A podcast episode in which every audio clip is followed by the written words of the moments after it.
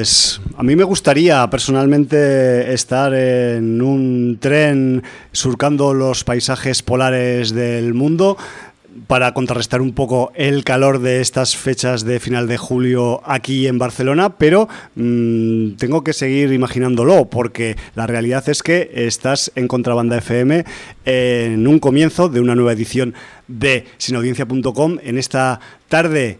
Ya empieza a ser un poco pegajosilla del mes de julio aquí en la ciudad condal Estamos en el comienzo de un programa de sin audiencia, de una entrega de sin audiencia que si no me equivoco es la entrega eh, sin audiencia 907, pero en cualquier caso mi compañero Jordi me lo va a corroborar o no ahora mismo. Buenas tardes Jordi. Buenas tardes, sí, 907. 907 vamos, ¿no? Del 22 de julio Ese. de 2020. Joder, y con una sintonía, con un comienzo de programa que pocas veces hacía mucho que no era tan corto. Y es que a veces las eh, cortinillas de comienzo de algunas series pues no, no escatiman mucho, en, ni siquiera en segundos de sintonía. Y esta, eh, este clip musical que hemos escuchado en el comienzo del programa de hoy, pues pertenece a la serie Snowpiercer y evidentemente pues con el al menos intento de refrescar el ambiente con los hielos de esta serie, pues eh, pasaremos esta, nuestras opiniones por este tren eh, posapocalíptico, futurista, en el que eh, pues una suerte de selección eh, natural, social de la humanidad resiste después de una hecatombe climática. Aparte de eso, tenemos noticias, tenemos algo de agenda, porque no esperéis que haya estrenos, ya sabéis la actualidad del mundo mundial, mm, de nuevo se cortan los hilos de los estrenos cinematográficos, al menos en, en, España y al menos presenciales.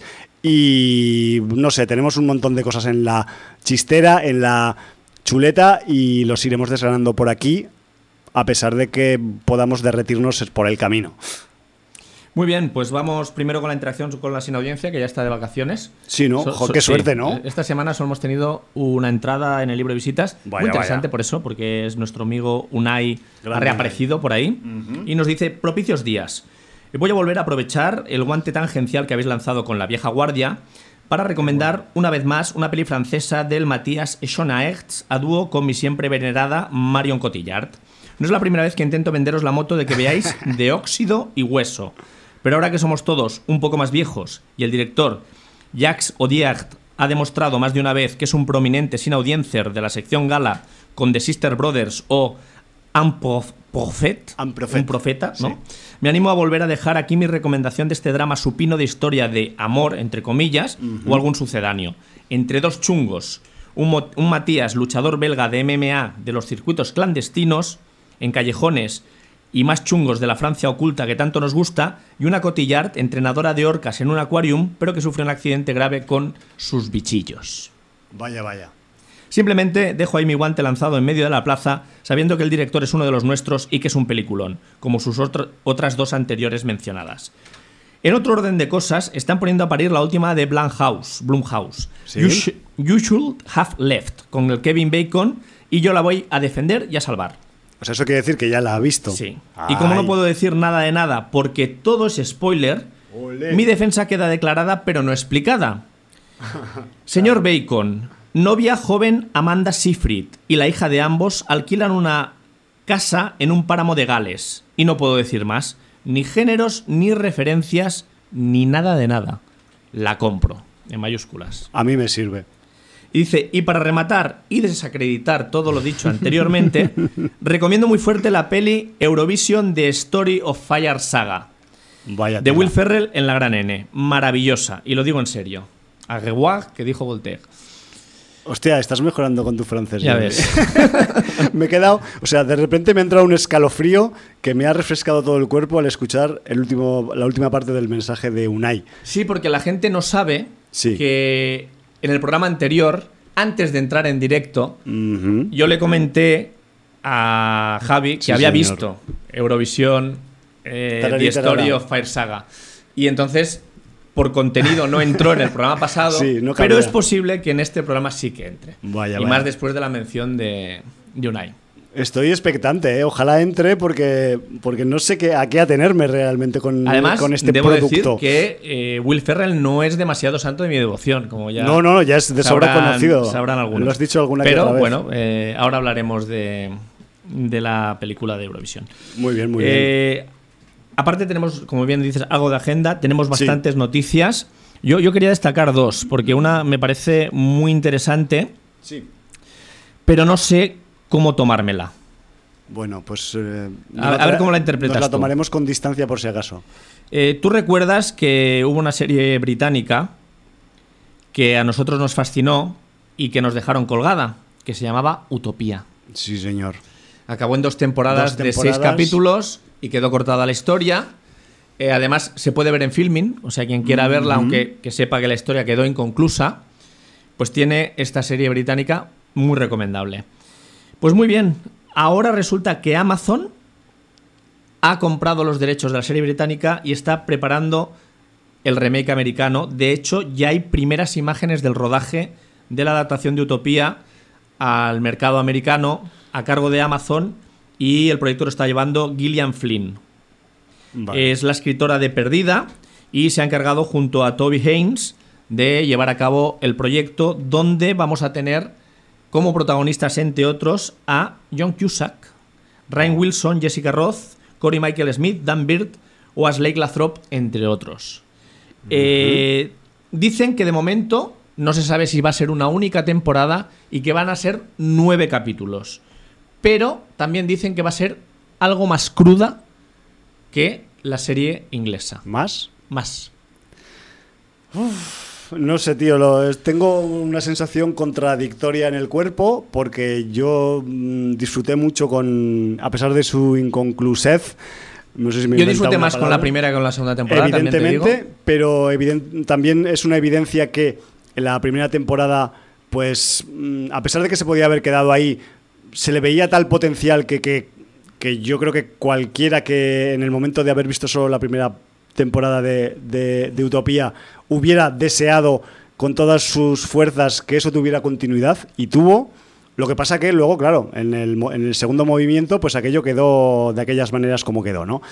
Eh, yo qué sé, eh, vista la, mm, en la perspectiva y sin haberlo catado, la parte de Black Mirror que se ha realizado en suelo estadounidense, las críticas y reseñas que hay de ellas, porque yo no he catado el, material yankee, no hablan en muy buena dirección comparándolo con el material británico. No sé si en este caso volverá a pasar lo mismo, si no, si ese exceso de crudeza que prometen, pues no sé si será real o simplemente es una cuestión promocio- de venderla. promocional, pero yo qué sé. eh, a ver, yo así te voy a decir que mm, seguramente la veré.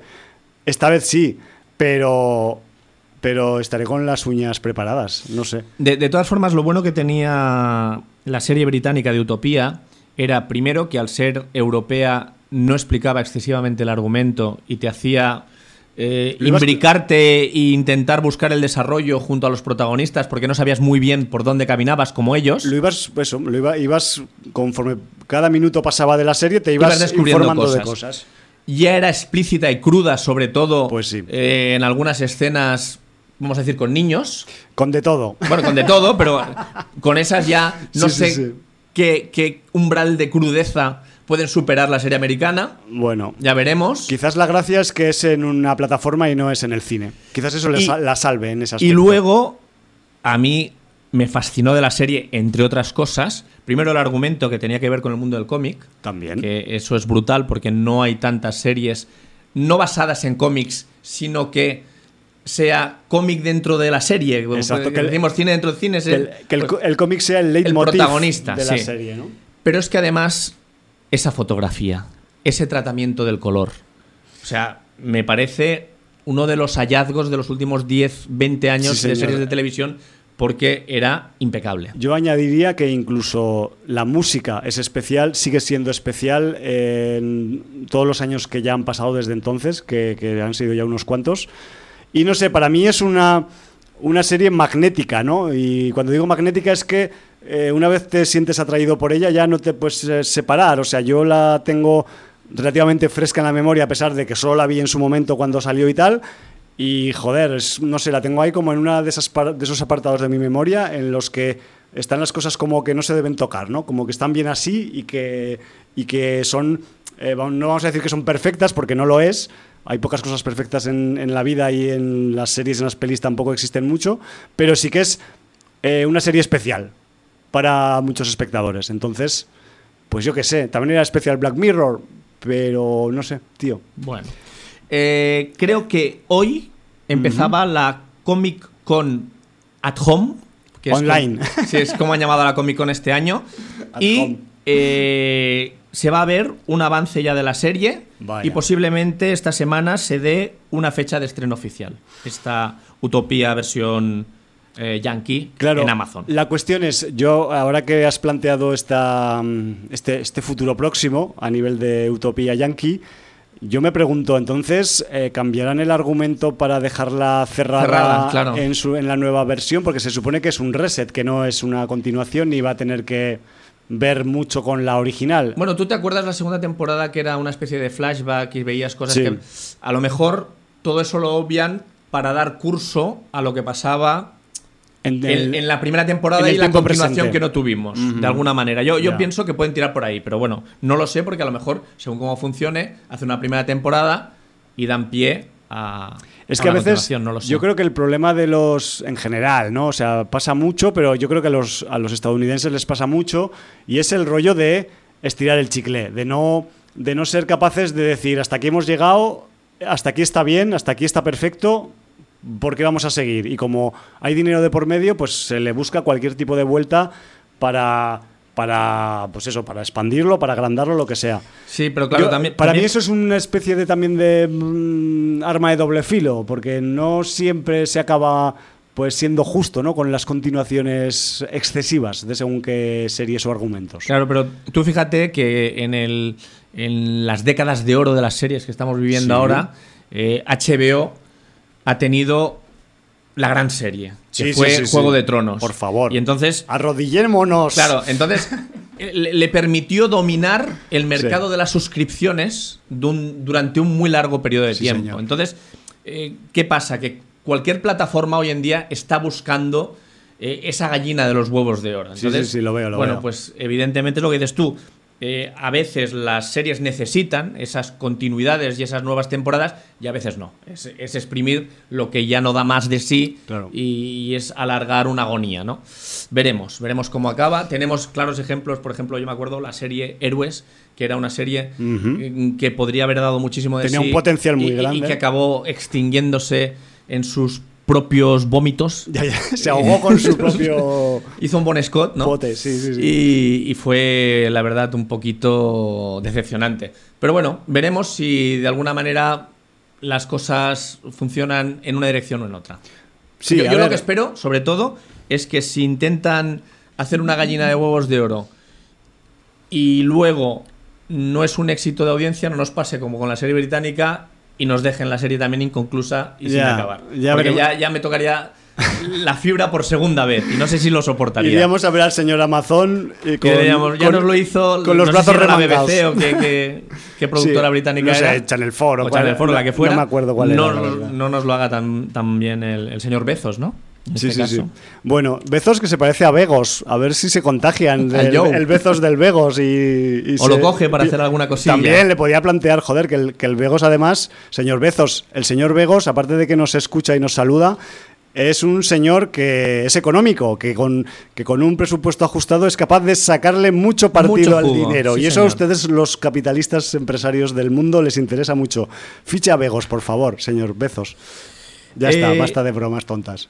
Tenemos por otro lado, eh, no sé si sabéis que el señor Zack Snyder estaba con el tema de la Liga de la Justicia, pero abandonó el proyecto por el fallecimiento de su hijo. Y bueno, pues el hecho luctuoso hizo que lo dejara un tiempo. No se sabía si iba a continuar con otro director, si, qué se iba a hacer con el material rodado. Bueno, se ve que entre unas cosas y otras, al final, Zack Snyder ha confirmado que tiene un Snyder Cut Hostia. de la Liga de la Justicia y que se va a, a estrenar oficialmente el año que viene en HBO Max. Vale, eso no va a ir al cine. No, va directamente a la plataforma. Lo único que nos ha avisado que tiene cuatro horas. Claro, aprovechando el formato ya televisivo, Correcto. ¿no? Y que no sabe si se va a hacer en una única película o en formato de miniserie. Bueno, Pero eh, sí que anuncia que eh, va a salir el material y que los fans de DC van a estar muy contentos con lo que ha salido. Eso, bueno, es ya que veremos. sí, ya veremos. Pero bueno, también en un caso como este, quizás la, la deslocalización hacia la plataforma y sacarla de la, del área del cine, de la pantalla grande, igual le viene bien, porque al fin y al cabo sí que es verdad que a veces en estas películas superheroicas grupales, de lo que siempre igual tenemos un poco de, vamos, de carencia, es de tiempo para explicar las cosas bien y no correr corriendo y saltándote cosas y tal. Entonces, si eso va a revertir el formato televisivo, digo, en, un, en una narración más fiel y más interesante y más y con más sustancia, pues oye, adelante. De todas formas, eh, DC que supongo que ha dado el visto bueno a todo esto, cambio de pantalla grande por pantalla pequeña. Hombre, Porque igual, supongo sé. que, que habrá algún acuerdo con HBO y no, no, no- sé exactamente. Sí, sí, sí. Con- Me- de a veces todas me, sor- formas, me sorprenden, ¿eh? A veces estos acuerdos, el, tema Liga de la, Justicia es que ha dado tantos bandazos, ha habido tantos cambios, ha habido, se ha cebado la mala suerte, eh, luego han entrado los hombres de, de traje también a hacer sus A apariciones y tal. entonces y- yo ya no sé qué saldrá de aquí, si Claro. valdrá la pena, si, si al final será realmente una película con un seguimiento o va a ser una cosa mezclando la película con cosas del rodaje. No sé lo que va a salir. Claro, de aquí. medio documental Medio documental, o sea, no tengo ni sé. puta idea de lo que será esto. Vale, Además, como bien sabéis, yo en DC voy bastante perdidico. Pues Entonces, eh, si alguien puede arrojar luz sobre el tema Liga de la Justicia, este Snyder Cut y todo DCita. esto, algún DCita, Unai, por ejemplo, Sí, es el primero eh, que pues que nos a la explique en el libro de visitas mejor hay que atenernos con, con Sí. esto, que en cualquier caso se podrá ver en HBO Max el año que viene. Próximamente. Muy bien. Sí, señor. Y bueno, en- hay, hay otra mm, pequeña noticia que... Que tiene que ver con noticias que dimos la semana pasada, ¿puede ser o no? ¿O esa no es? Mm, Bueno, no, es, es- es- tiene que ver con. Bueno, con dos cosas. Una muy corta, que es que Neil Gaiman se ha puesto en contacto con Netflix para eh, que la plataforma prepare la versión de Sandman, de su cómic adaptado a, a miniserie o serie. Y luego, pues que al final eh, ya el Jordan Peele tiene bastante avanzada la, la versión que, que iba a hacer de Candyman.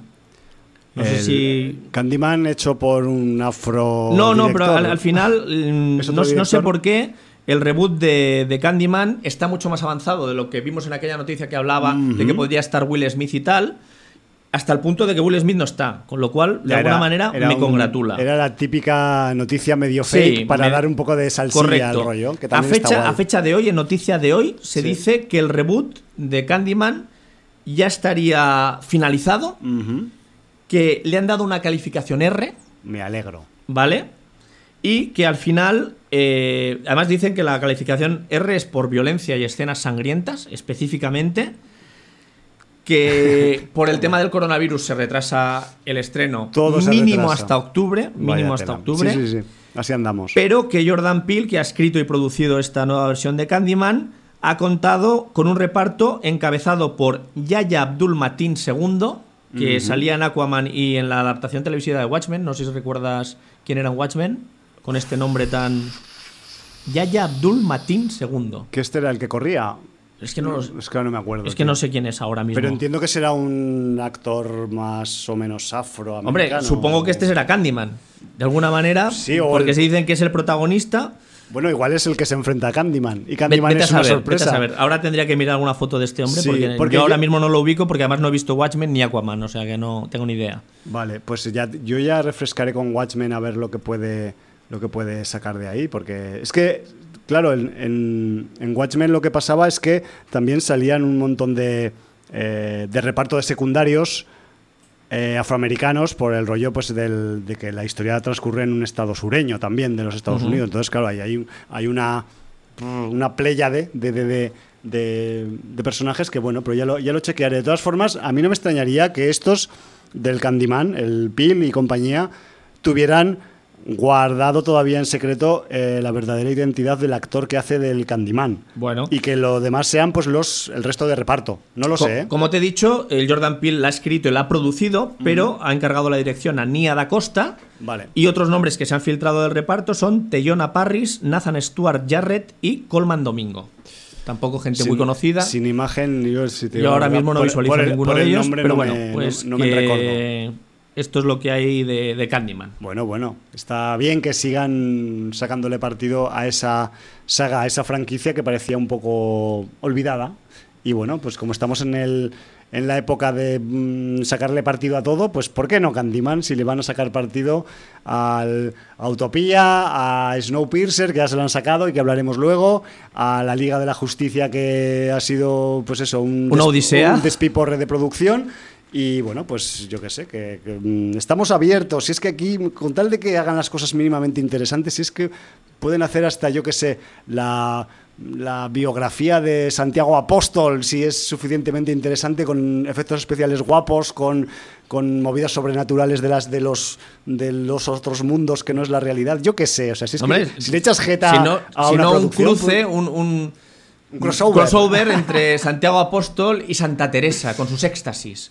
Por ejemplo. Ahí, Y hay- elemento potencial sobrenatural. Tú imagínate que los éxtasis de San- Santa Teresa estaban propiciados por el innombrable, por el indigno, por el mismísimo Satanás. Hombre, pues eh, seguramente, entonces, claro, seguramente o la estaba seduciendo. to- Todo el mundo pensaba que entraba en éxtasis porque hablaba con Dios y realmente era un infiltrado oculto La estaban, del, la- del demonio. la estaba ¿no? intentando comprar, O sea, porque sabía que era la puerta a la cristiandad. Sí, señor, estamos dando aquí argumentos y guiones. Venga, venga, de esa Santa Teresa con Santiago Apóstol Mira, duro. yo, yo te digo una cosa, Jordi. eh, yo soy, o sea, me da igual decirlo abiertamente en directo, yo soy ateo, científicamente convencido, pero aparte de eso, me parece que las religiones pues no dejan de ser las mitologías de los pueblos.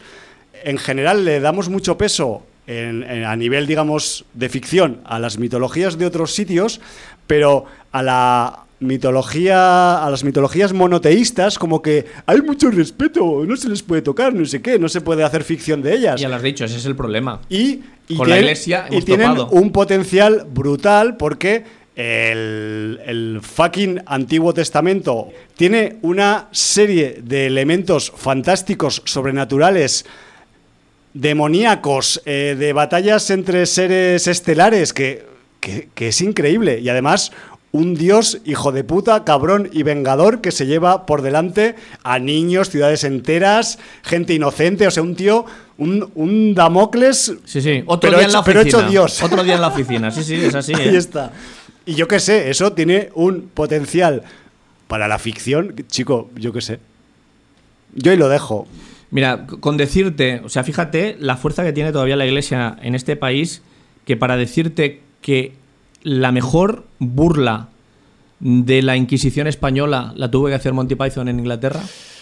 Pues así son las cosas, sí, así nos va y Pues así, y así Eh, andamos. Unos, unos ¿Hay que algo son, más que añadir? Unos que son de otra casi religión, es otra variedad de lo mismo, pero casi Pues- es diferente. Pues con eso está todo dicho. Pues o sí, sea que es complicado. Está duro, está duro. De todas formas, decías que no tenemos estrenos, pero sí que vas a hablar de un estreno que han tenido en Corea. Es que, mira, Jordi, o sea, yo me da todo envidia eh, últimamente, porque es que aquí nos comemos los mocos en muchas cosas, con los espectáculos, con la música en directo, con el ocio en general, el mundo de la cultura. Ya sabéis que aquí, pues, los, los gañanes que nos gobiernan, pues, lo quieren enterrar y quieren que solo, pues, yo qué sé, leamos solo de la A a la Z y que luego no sepamos nada más. Pero, en fin, en otros países no es así. Y, por ejemplo, pues aquí, de una semana a otra, pues la semana pasada teníamos estrenos, esta semana, pues lamentablemente, por la situación que tenemos ahí fuera, no hay estrenos, pero casualmente la semana pasada, en un país del extremo oriente llamado Corea, se estrenó la segunda parte de Train to Busan en salas comerciales, como no podía ser de otra forma. Cosa que aquí quizás pues tendrá un estreno, ojalá en salas comerciales, porque a Contracorriente Films está, Pero en 2021. está presionando con ello, será el año que viene. Y mientras tanto, habrá que conformarse con los posibles festivales donde vaya a ir la película, como el Festival de Sitges de este año, como Que ya lo ha contamos anunciado, la semana pasada. Pero el rollo es que en sus primeros cinco días, y leo textualmente mi chuleta, de exhibición de Península, la segunda parte de Train to Busan en Corea del Sur, en su país de origen, ha tenido 1,8 millones de espectadores en estos primeros cinco días y además estrenándose en la película en 2.500 y pico pantallas. O sea, yo no sé cómo es de... O sea, Corea no es muy grande. Corea del Sur hablo, ¿eh? Si contamos Corea del Norte hay dos pantallas más. Estoy haciendo un chiste con Corea del Norte, lo siento. Me caen bien los de Corea del Norte.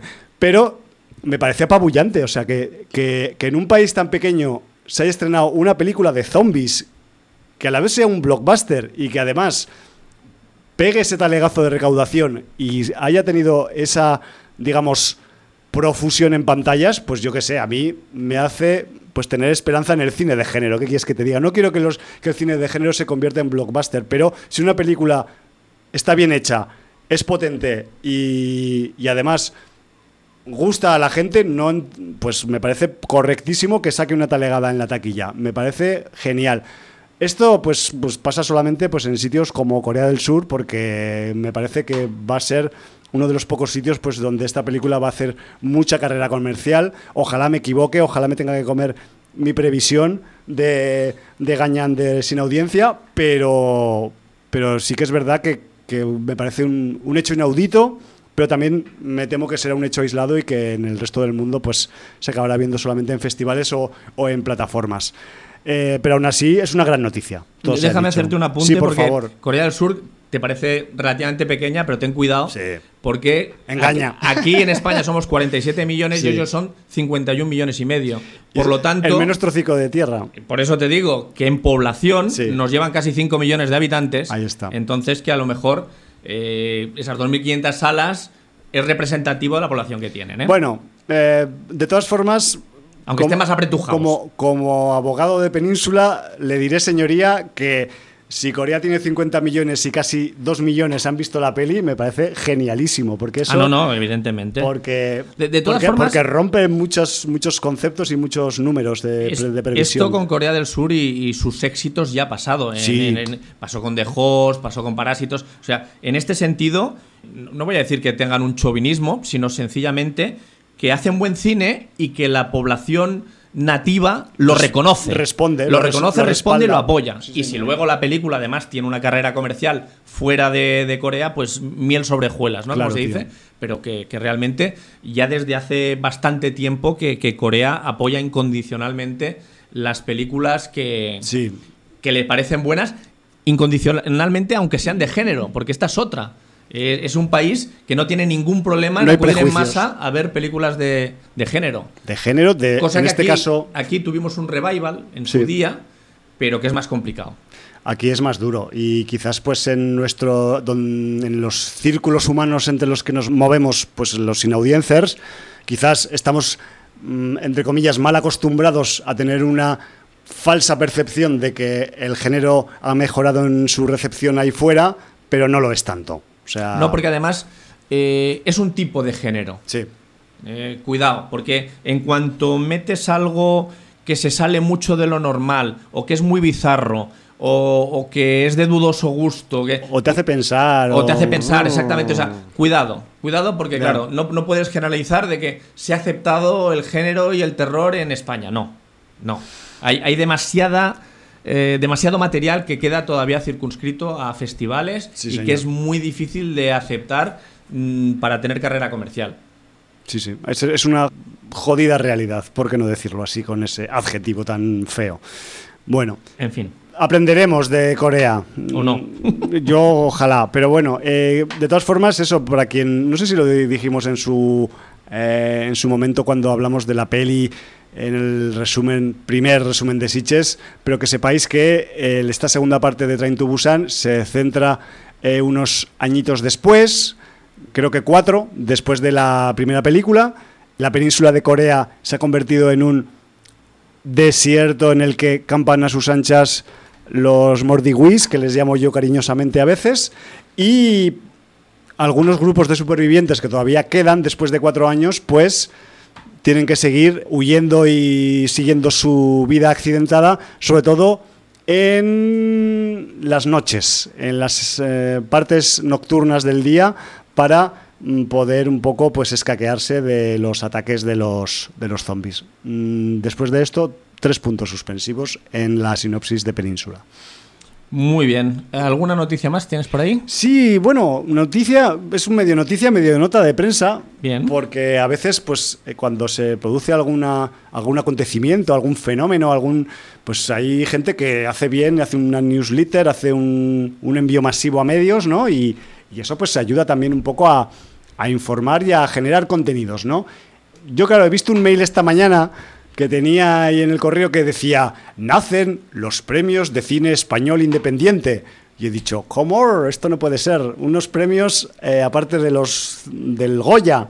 Pero no, son unos amigos nuestros. Y digo, ¿quién será quien está detrás? Y resulta que, que, que claro, que era, un, era como una especie de, de titular de correo un poco para impactar, ¿no? Y resulta que lo que hay detrás de esta de este, de este titular tan rimbombante que puede sonar así tan, tan, tan alto y tan al cine español independiente, pues resulta que no deja de ser otra iniciativa, quizás en crecimiento, un poco quiero pensar también, de la gente de los premios de cine Blogos de Oro, que después de estar pues habiendo es, celebrado estos premios durante creo que son siete ediciones, eh, de, este 2019 hacia atrás, pasado, pues ahora eh, vamos a decir que hacen una especie de refundación, por decirlo de alguna forma, y aparte de seguir un poco eh, pues con, con, su línea un poco de premiar pues las series y las películas y el cine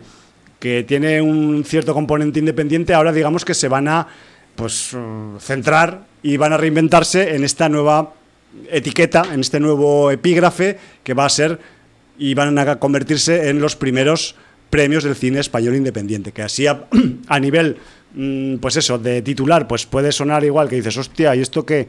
Pero bueno, está bien que, esta iniciativa salga de donde sale, porque, porque es, lo primero, es democrática, es, viene de un eh, nivel de público y de crítica que no es mayoritariamente eh, beneficiada económicamente por su actividad, con lo cual queremos pensar que quizás pues puede que sea acabe siendo un poco más justa de lo que son otros tipos de premios. Sí, ¿no? no pero además yo creo que, que, hay una idea, porque los blogos de oro, la idea inicial fue esto, que la gente de los, blogo, de los blogs y la sí. gente de los podcasts y tal eh, pudieran votar y decir la suya uh -huh. sin estar, pues lo que dices tú, eh, mm, dependiendo de una financiación, un patrocinio, un mecenazgo, claro. y, y, que eso de alguna manera eh, pues mm, biselara su, su, opinión sobre tal o cual serie o película. Y entonces empezaron como unos premios de carácter generalista, se votaban sí. categorías internacionales, nacionales, de películas, de series,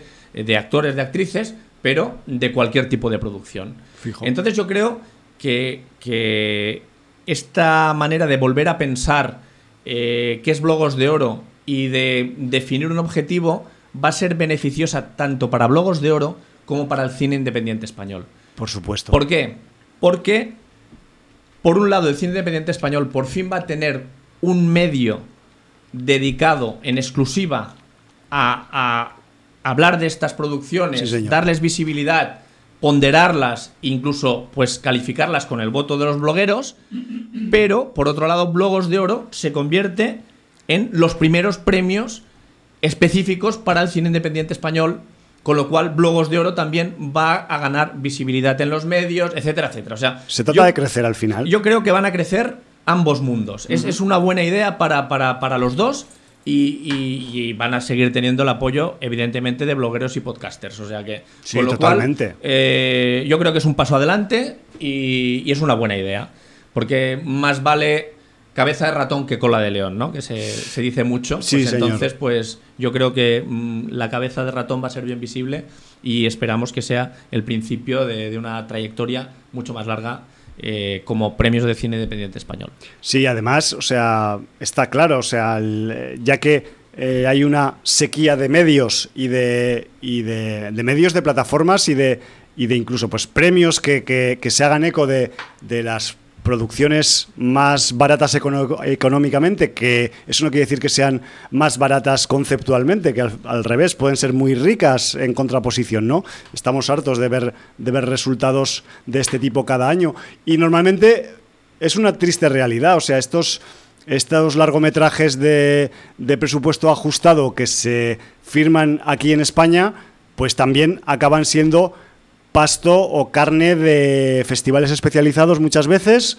de festivales generalistas en otros. De, boca oreja. De boca oreja. De, salas antes mal llamadas de arte y ensayo y que ahora pues eh, son los únicos que, se atreven a programar estas películas, a veces incluso a costa de la taquilla. Y, bueno, pues eh, intentemos cambiar estas cosas porque los últimos años nos han dado algunas producciones de gran calidad en, estos, en este apartado. Sí, señor. Y bueno, que desde aquí, desde Sin Audiencia, les deseamos a los al equipo de Blogos de Oro pues mucha suerte en esta nueva andadura y a ver si dentro de esas de esos premios de cine español independiente pues mm, en los próximos tiempos tenemos que hablar de muchas producciones de género que acaban entrando en esa, en, ese, en esa categorización de premios, porque también todo se ha dicho, o sea, los premios de cine independiente no se circunscriben solamente a género, sino a, cualquier tipo de película. Y eso, pues, eh, tenemos que aceptar que el género deberá convivir con las películas de hablar, con las comedias eh, ibéricas y con, yo que sé, con cuántos estilos más. Bueno, pero, bueno, es lo habitual. ahí estamos, es una escena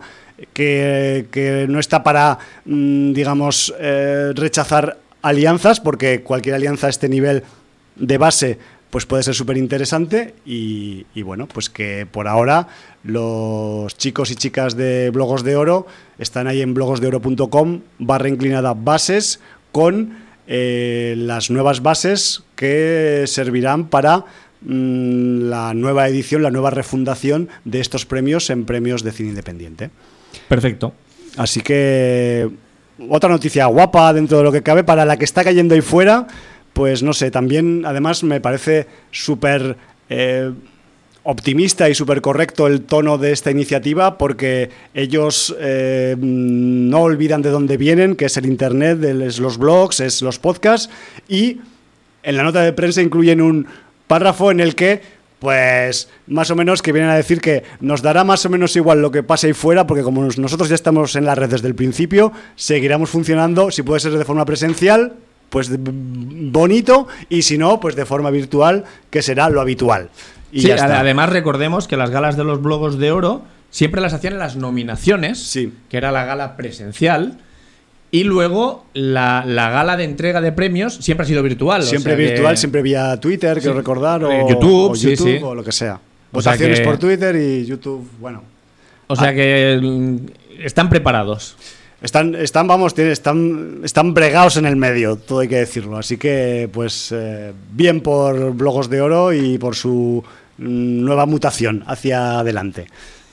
Y luego tenías algo de agenda también, de la poca que queda. La poca agenda. ¿Sabes qué pasa, Jordi? Que aunque haya em, seres malvados que quieren acabar con la cultura, con la música, con el cine, con el teatro, incluso con el deporte, pues eh, hay otros seres que Mm, se blindan y se arman en lugares estratégicos en los que pues más o menos pueden pasar desapercibidos de los ojos de los tiranos y siguen adelante con sus historias, lo cual a mí me congratula mucho. En fin, me voy a explicar porque parece que os esté dando un nuevo argumento de una nueva película y no es así, sino que os estoy hablando de que estos próximos días en la localidad catalana de Vic eh, pues se va a celebrar una nueva edición del Festival NITS de Cinema Oriental.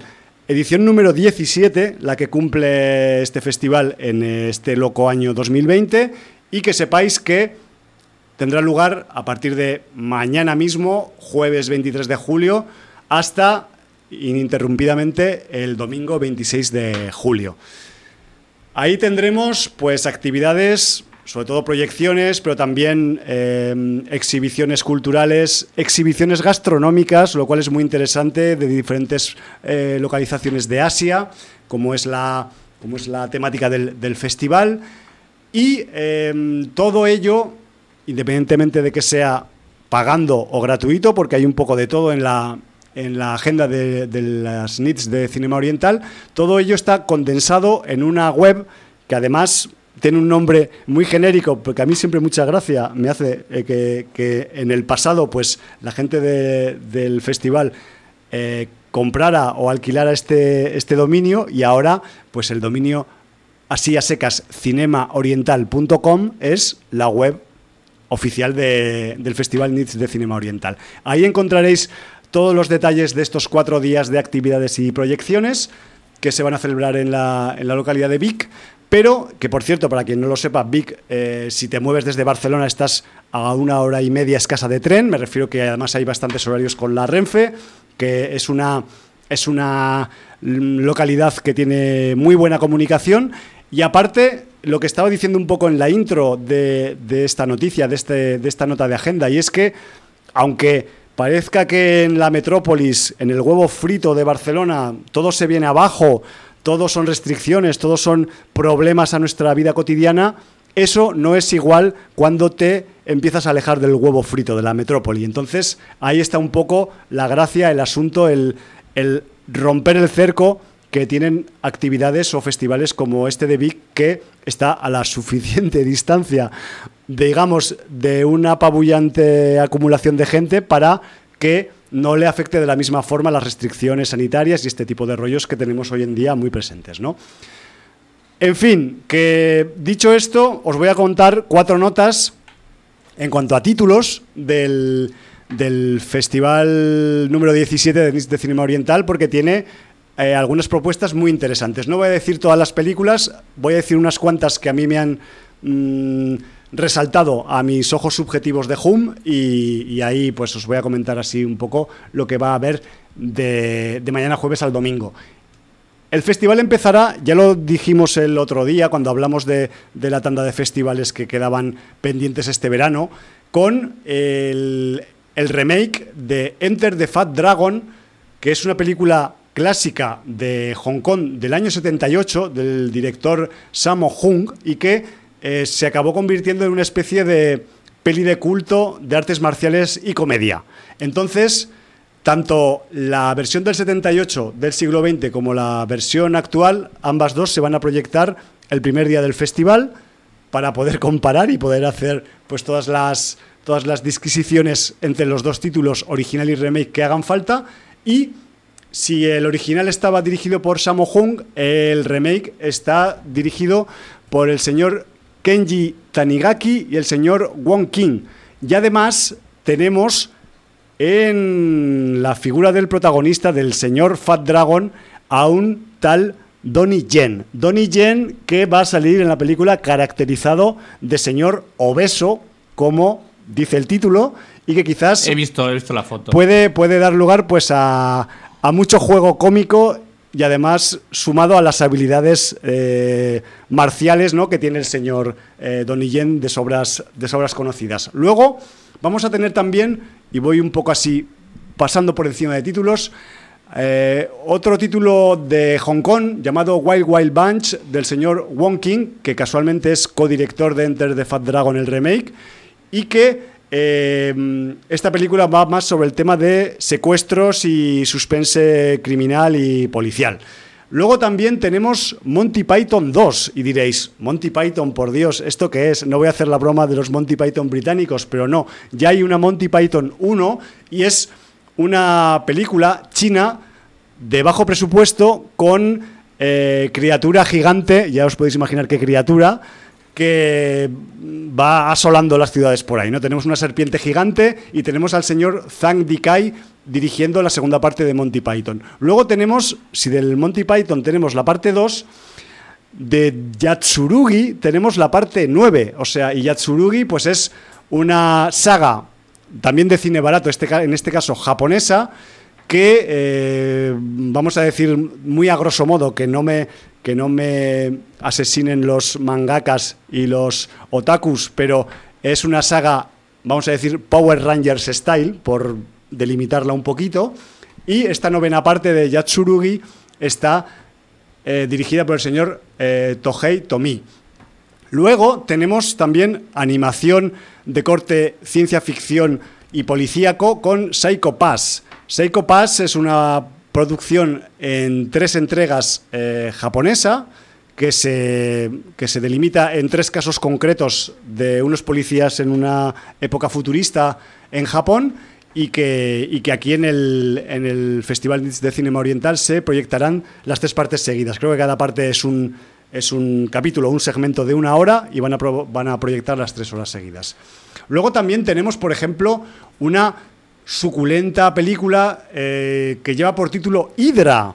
Hydra, que está eh, dirigida, que es de Japón, dirigida por el señor Kensuke Sonomura y que dicen que es una película de acción hiperbólica, John Wick style, pero con japoneses un asesino a sueldo que vive camuflado, no sé si de chef o de cocinero en su pequeño restaurante y le llega un encargo que no puede rechazar o que no debe rechazar. En fin, ya sabéis las propuestas que casi siempre son un poco, eh, en los inicios, pues un poco parecidas, ¿no? Pero muy buena pinta la que tiene Hydra del Kensuke Sonomura.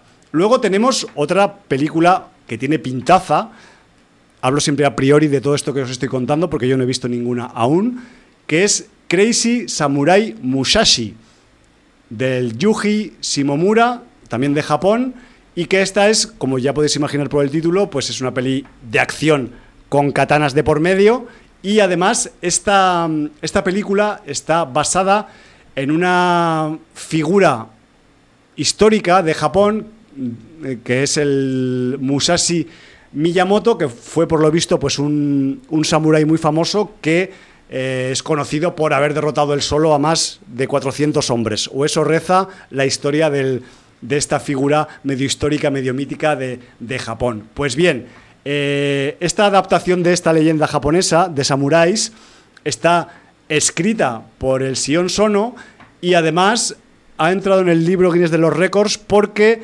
incluye un plano secuencia, no sabemos si real o pactado, que dura la friolera de 77 minutos en los que el protagonista, Tak Sakaguchi, va katana en ristre y va... bueno, ya os podéis imaginar que puede hacer un tipo que se llama Crazy Samurai Musashi. En fin, que yo qué sé, yo la quiero ver. No sé si la podré ver, pero esta vez o en otra ocasión, pero yo esta la quiero ver. Eh, más títulos de NITS de Cinema Oriental. Son Chirilla. Aquí nos vamos a la India, porque si es de Cinema Oriental, es Cinema Oriental con todos los nombres de la zona de India hasta que se acaban las islas del Pacífico. Ahí es todo. Son Chirilla es una propuesta de Abhishek Chubi y además es una película que es medio suspense, medio acción pero que está grabada en una zona desértica del oeste de la India que dicen que es guapísima en cuanto a paisajes mm, desolados y, secos, que podría pues un poco también jugar con el concepto de western en el momento actual. Me refiero que mm, podría ser uno de esos títulos que quizás en el festival no es muy conocido, pero que puede, puede acabar siendo un pequeño pelotazo. A mí me llama la atención esta de Son Chirilla. Luego tenemos mm, un poco de terror y fantástico.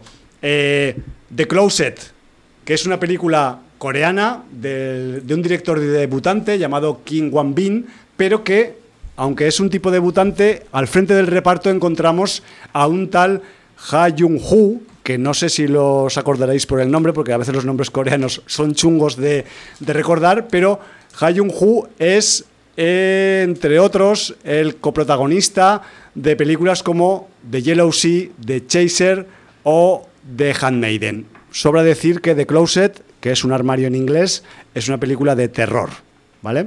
No voy a decir por qué el armario tiene terror, tendréis que ir a verla para, para saber. Y luego hay otra película también de terror, también muy recomendable, que es terror mezclado con fantástico, lo cual le da más valor todavía y que aparte yo creo que tiene bastante acción por el director que tiene. Esta película es una película tailandesa que se titula Sisters, con su nombre internacional evidentemente, y que no sé si os va a sonar de un director tailandés que se llama Prachya Pinkawed. se hizo el silencio, es el director, por si os falla la memoria, de On Back, Tai Dragon o esa mítica película que tanto nos gustó en Sin Audiencia en su momento hace casi una década, que se titulaba Chocolate. ¿Te acuerdas de Chocolate, Jordi? La chica. La de la chica, brutal. De hecho, me he permitido hasta eh, la, qué programa la hablaste ventaja de de, de buscarlos en el buscador la película y de hecho hablamos en dos programas de Chocolate, en el 324 y en el 377. Ha llovido, ¿eh? Ha llovido y he de decir que en ambos dos programas hay más gente aparte de ti y de mí. Y no son todos del equipo habitual de entonces. Pero quien quiera descubrirlo, que bucee en el blog de Sin Audiencia, que para eso está. En fin, a mí, o sea, el señor Pracha Pinkaweg pillando y metiéndose en el terror y el fantástico con las mimbres que tiene de acción, mm, yo es que me lo compro, aunque luego sea un truño, que dudo que lo sea, pero bueno. Tres me quedan, Jordi, y así acabo ya el repaso. ¿eh? Y me estoy dejando otras entre medio que no me han interesado tanto. Me refiero que hay, hay sustancia en el, en el niche de cinema oriental de estos próximos días. The Encanting Phantom, que tras este título tan particular, aunque da unas pocas pistas, de este, esta producción de medio China, medio Hong Kong, del señor Lin Sensao, tenemos el remake oficial de una película que tuvo mucho éxito en los años 80 llamada A Chinese Ghost Story, una historia china de fantasmas que en su momento, pues, todo hay que decirlo, causó sensación. Esa película, pues, sobre todo a quienes no estábamos familiarizadas con el cine oriental en aquella época, pues yo recuerdo que flipé mucho con aquella película. Pues bueno, esta es como la eh, el remake actual de esta, de esta película. Luego también tenemos otra muy interesante, China, de suspense policíaco, de esos, de esos thrillers que, mezclan policías corruptos y, mafia y tal, que es eh, la película Ship Without a Shepherd del señor Sang Kwa. Y para cerrar ya el resumen, porque será la última película que se proyectará en esta edición 17 del NITS de Cinema Oriental, la, atención ya, yo no sabía que iban ya por esta parte, la cuarta parte de Ip Man, que yo recuerdo que en su momento vi la primera y me quedé descolgado y, tengo que ver antes la 2 y la 3. Dirigida por el Wilson Jeep y por el Jung Ho Ping. Y además, pues aquí ya os podéis imaginar. China, Hong Kong, artes marciales, Ip Man, ¿qué, qué más vamos a decir? Pues vamos a decir que, igual que el festival se mm, inaugura con Enter the Fat Dragon, que está protagonizada por Donnie Yen, se cierra con una película que también está protagonizada, Ip Man 4, por Donnie Yen. Así que hacemos una especie de eh, recorrido circular en la programación de este NIS de Cinema Oriental.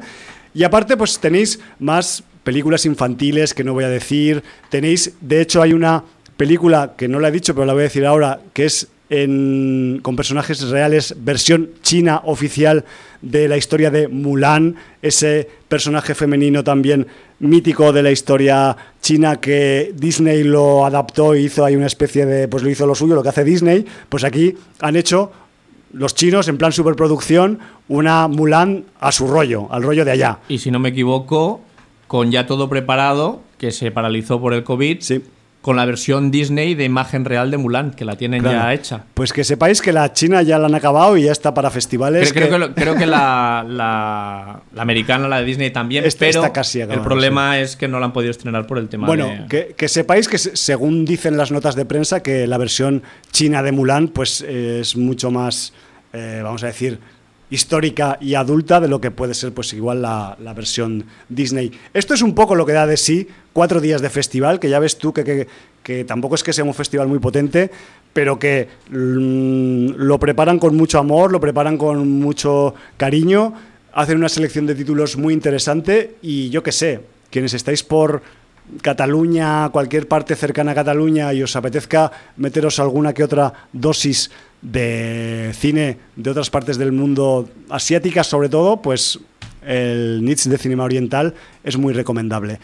De hecho, acabaré diciendo que incluso en algunas sesiones, sobre todo las de medianoche, que hay sobre todo viernes y sábado, las doble sesión, todas en general valen 5 pavos, lo cual es un precio bastante económico para la época en la que vivimos, pero es que incluso la sesión de doble del viernes a la medianoche y del sábado a la medianoche también valen 5 pavos, o sea que yo me derrito no por el calor, sino por el amor por el cine que destila el NIS de Cinema Oriental. Ahí está todo. Ahí queda dicho. Pues voy, a voy, a beber agua, bebé. Bebe agua. Vamos a meternos ya en harina porque si no, mm, con tanta noticia Hablo mucho, ¿no? y tal, no nos va a dar tiempo de hablar de lo que hemos visto. Vamos a refrescarnos, ¿no? Refrescate porque nos vamos a ir a un sitio donde estar fresquito es lo peor que te puede pasar. De hecho, creo que. ¿A cuánto es? ¿A menos 80. Una burrada, no sé. No, no quiero decir una cosa por otra. Una cosa así. Sí. Pero es igual, ya. Bueno, hay mucho problema. Helados, helados nos hemos quedado con, con, la, con el tramo final de la temporada 1 de Snowpiercer. Todo se ha dicho, para sí, empezar. porque además ese rompenieves, que es un tren eh, eterno, que en principio su motor está diseñado para no dejar nunca de funcionar. Eh, aunque en la serie los ingenieros van diciendo que aunque el motor sea eterno, las piezas que lo componen no lo son. Ahí está. ¿Eh? Si no falla ninguna, quizás sea eterno. Correcto. Y, claro, pues la serie está un poco como cuando el Snowpiercer pilla una pendiente que a veces le cuesta porque tiene que generar. Empieza a retranquear un poco generar energía para todo el tren, mantener los sistemas y además mover esa, esa maquinaria, ¿no? Súper brutal. Eh, pues bueno, pues la serie le ha pasado eso.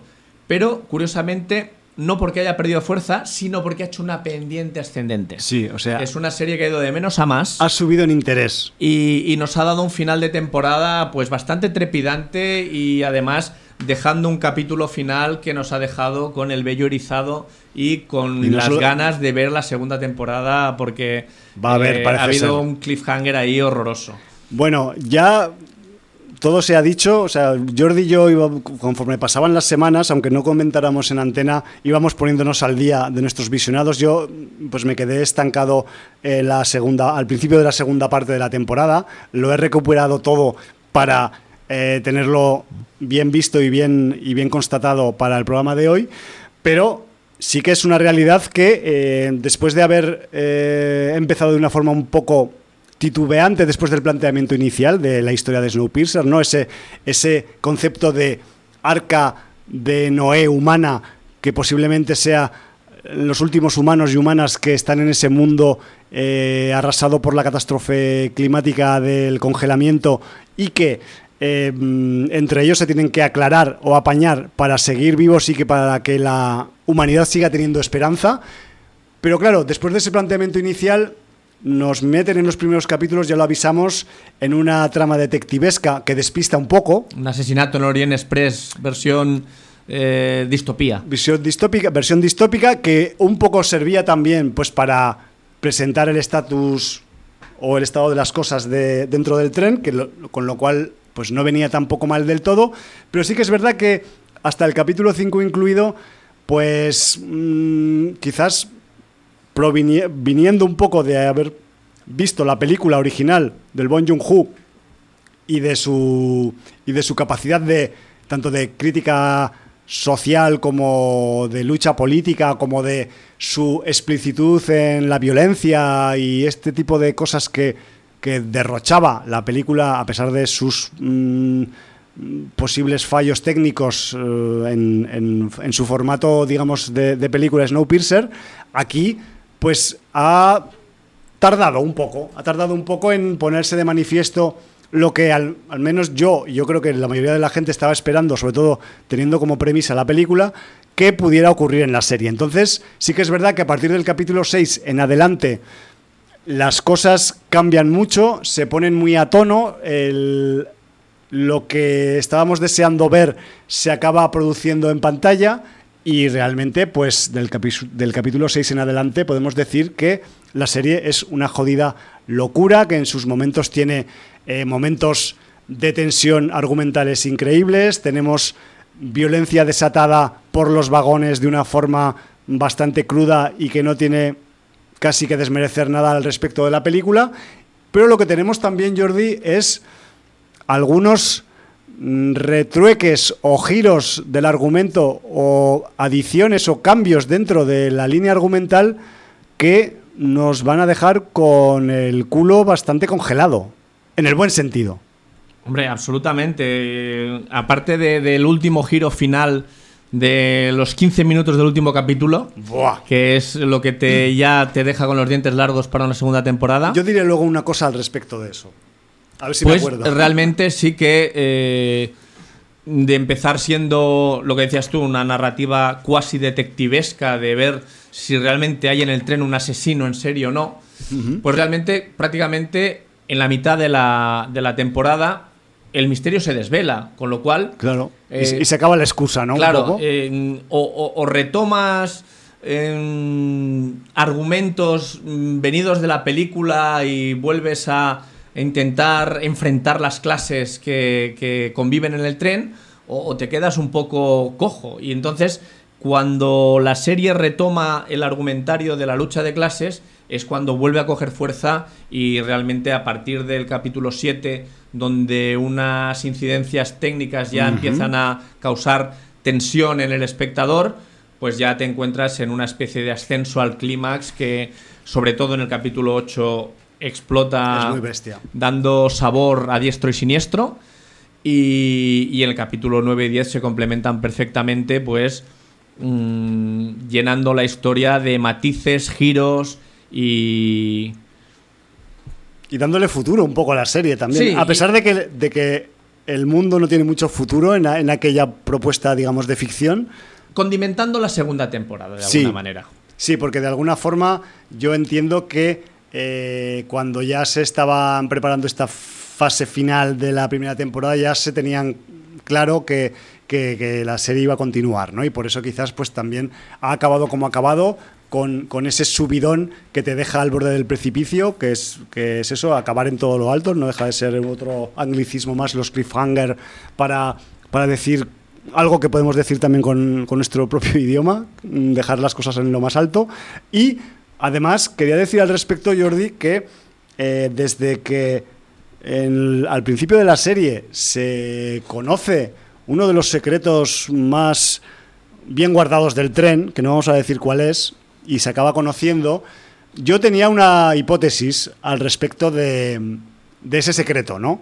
Y me he ido comiendo los mocos durante toda la temporada pensando, joder, Home, qué malo eres haciendo previsiones. Esto, esto no tiene ni pies ni cabeza. Tu, hipótesis o tu, o tu corazonada argumental, vamos, es que va a quedar muy lejos de cómo acabe la serie realmente. Y luego resulta que, después de haber visto el capítulo 10 y cómo acaba en todo lo alto, con todas sus consecuencias que va a tener para la segunda temporada, pues resulta que yo no estaba tan mal encaminado. Y como que me he reconciliado un poco con los, no sé si los guionistas o con los eh, showrunners de la, de la serie, ¿no? Entonces, eh, yo entiendo que no es una serie eh, ni mucho menos perfecta, pero tampoco se merece esas críticas parciales que abundan por internet de gente poniéndola a bajar de un burro, que es normal en cierta parte, sobre todo en el tramo de los primeros capítulos, pero que luego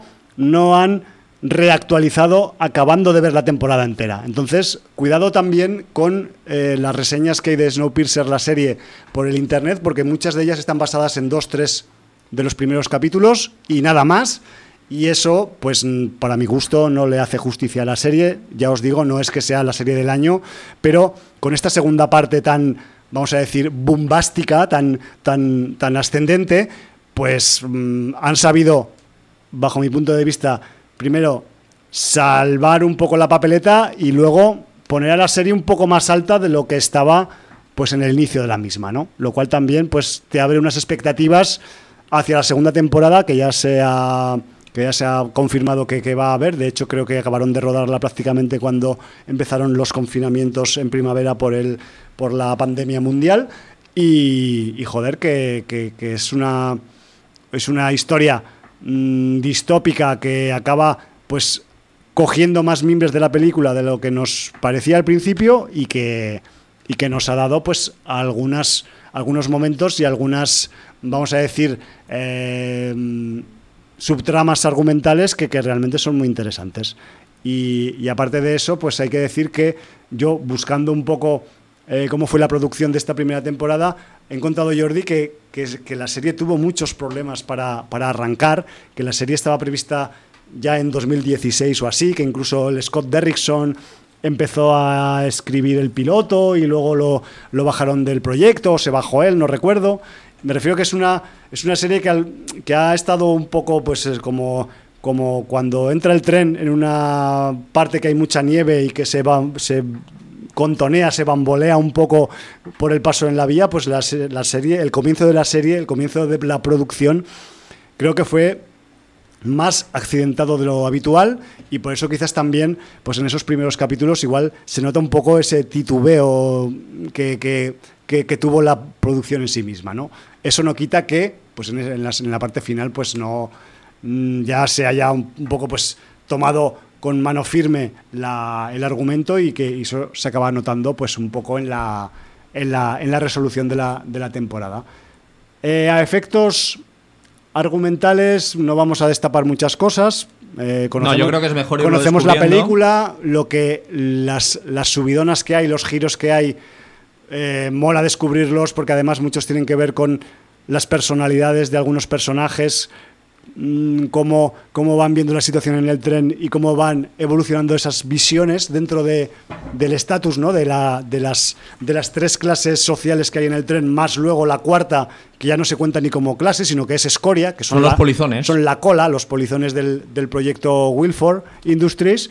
Y, y claro, pues que haya una primera, una segunda y una tercera clase y luego otros que ni siquiera tienen nombre de clase, es muy, mm, digamos, determinante de por dónde quiere ir un poco la serie a nivel argumental, ¿no? Y a nivel un poco de traslación de la realidad a la ficción en un contexto distópico de, de crisis climática, ¿no? Por decirlo de alguna forma.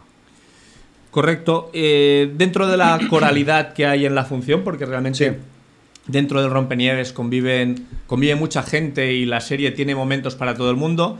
eh, por encima de todo el mundo destaca Jennifer Connelly, que es la, la, la diosa de la función, porque Sin duda alguna, tío. eh, Sin duda lo, alguna. lo lleva todo, lleva la acción, el drama, el guion, o sea, es la conductora. Carga- nunca carga en sus espaldas es la, conductora del, del Snowpiercer.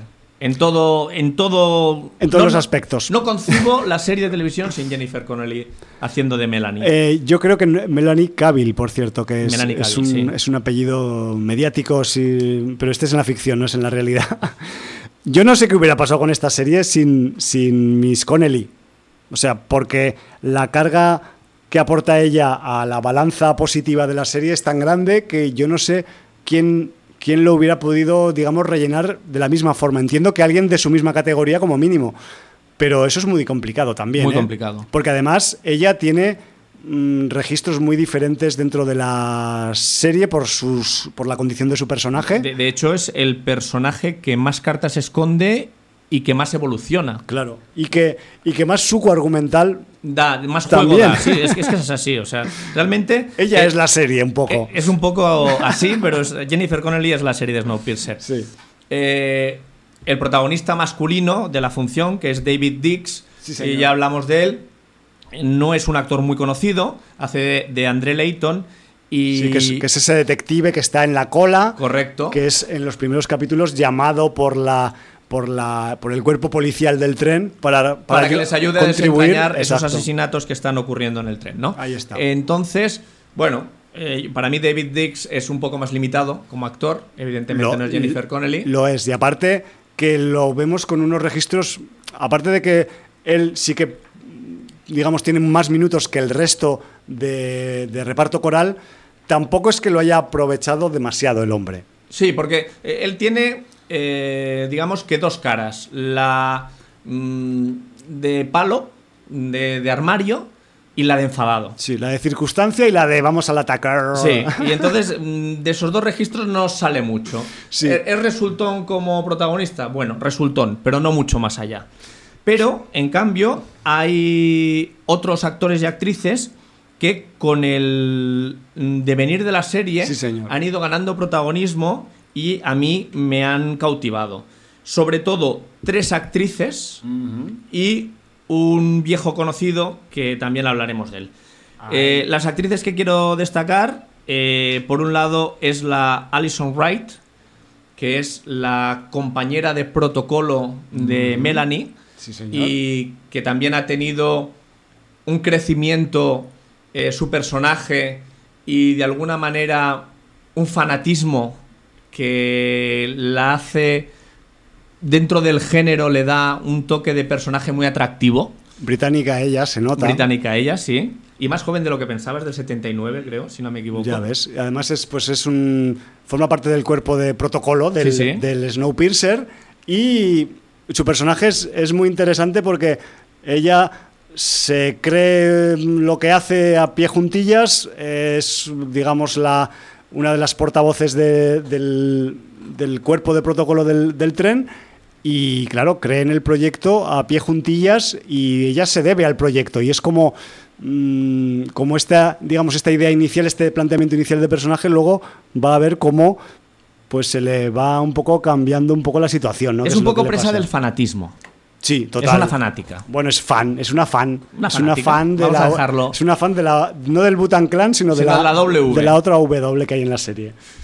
Luego, otro personaje que también crece de manera espectacular es Mickey Summer, que es Bestil, Sí. que eh, no me acuerdo cómo se llaman, guardarraíles, guardafrenos. Es una de las guardafrenos. Los guardafrenos, sí.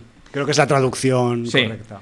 Y las guardafrenos es un cuerpo de vigilancia que no son exactamente la policía, que la policía del tren es una policía paramilitar, Sí. pero los guardafrenos son una especie de eh, policía intermedia que es más próxima a la gente para que para llevar, digamos, una labor de que las cosas no salgan de madre y no sea necesaria la actuación de la fuerza, aunque también pueden emplear Sí. la fuerza, son como unos intermediarios antes de que actúen las fuerzas policiales serias. del Sí, tren. que porque hay un, hay un cuerpo de militronchos dentro del tren que te pueden hostiar de pies a cabeza en 0,5 si te saltas el orden establecido. Pues Mickey Summer también es otro de los personajes que. Mickey Sumner, que Sí, sí. también ha crecido muchísimo y al final de la serie, pues eh, me declaro fan absoluto. Y un personaje femenino que estaba como en segundo plano, pero que en la trama política del tren, porque en el tren hay mucha política, aunque parezca que no, es eh, Lena Hall, que interpreta a Miss Audrey. Es eh, la reina del cabaret. No vamos a explicar mucho Sí. más, pero maneja más hilos de los que parece. Lo voy a dejar ahí porque no quiero. Sí, no quiero porque, hacer porque es, un tren muy largo, y el, el- la gente del tren también necesita su recreo, también necesita sus su relax y sus momentos de ocio. De hecho, y hay mucho más recreo y relax del que parece en un principio. Hombre, y es más que- descontrolado también del que se cree. Es que, tío, llevan siete años metidos en el puto tren, imagínate las ganas de, de irte de farra que tienes ahí, ¿no? O sea, es, pues, es, es espectacular. Yo, a tu triunvirato de secundarias, por decirlo de alguna forma, porque todo es muy coral, ¿no? Aparte de la Ujú. Connelly que, que se lleva un poco la palma de todo, el resto es todo, todo muy parejo. A mí, la, la pelirroja, la pelirroja de primera clase, la Annalise Basso, Annalise Basso, sí. también me ha gustado mucho. Es un, es un personaje, es una, es una, vamos a decir, una adolescente de la, de la primera clase que, que es, que es un poco caprichosa y un poco, pues, que, que hace valer su, su posición en esa clase, ¿no? Y que la hace especialmente odiosa, pero que también acaba, pues, también teniendo muchas experiencias interesantes en el tren. Yo debo reconocer que al principio me parecía un poco sobreactuada. Sí. Pero sí que es verdad que a medida que ha ido transcurriendo la, la serie le he visto más sentido a, a su papel. Y sobre todo eh, en la parte final. Sí, no, claro. También, o sea, ahí, ahí se nota realmente la, la madera un poco que tiene co- como, como actriz, ¿no? Annalise Basso. Y luego en la, en la parte mm, masculina de, de los actores de reparto, yo destacaría dos. Eh, uno es nuestro viejo conocido de The Walking Dead, Uy, hostia. que es eh, Steven Ock. Era, Brutal. para que no se acuerde, uno, la mano derecha de Negan. Sí, no sé si era Simon, puede ser. No me acuerdo en, en The Walking Dead cuál era su nombre, puede ser Simon. Y aquí es Pike. Exacto. como pica en inglés, pues eh, es, es su personaje. Y luego el otro actor que no estoy encontrando ahora, que es el que hace de jefe de esa policía paramilitar. No sé si tienes tú el nombre por ahí. Hostia, pues. Te he matado, ¿no? Yo, me has matado completamente porque yo, eh, si te digo la verdad, con los.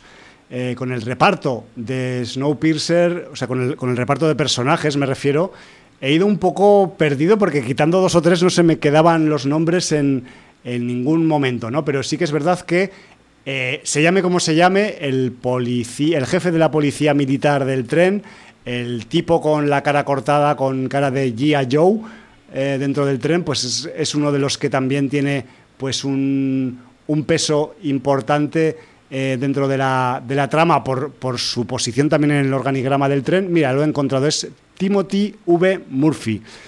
Y además, yo con mis vainas de buscarle parecidos a todo el mundo, yo, sí, porque tú la... me has dicho que te recordaba. Sí. Y que, por cierto, en la foto que tiene en IMDb sí que recuerda un poquito más, ¿eh? Sí, eh, realmente, pues el Timothy V. Murphy, yo cuando lo vi aparecer en la serie dije. Hostia, se parece un poco a un tal Vigo Mortensen, pero en barato. Y joder, pues sí, un airecillo tiene el hombre, o sea, tiene una cara así, pues que, que es un poco similar a la de a la del a la de Vigo y, y bueno, pues yo qué sé, él también pues tiene unos rasgos así bastante bastante marcados, además un tío muy muy corpulento que para, para hacer de, de jefe de la policía que por militar cierto, no está mal. ¿Sabes eh, dónde salía y con quién salía este hombre? Pues es que me, me, temo que va a salir en muchos sitios porque tiene pinta de ser secundario de larga de largo recorrido. Pues salía en una película dirigida por el señor Ed Harris en el año 2008 que se llamaba Palusa.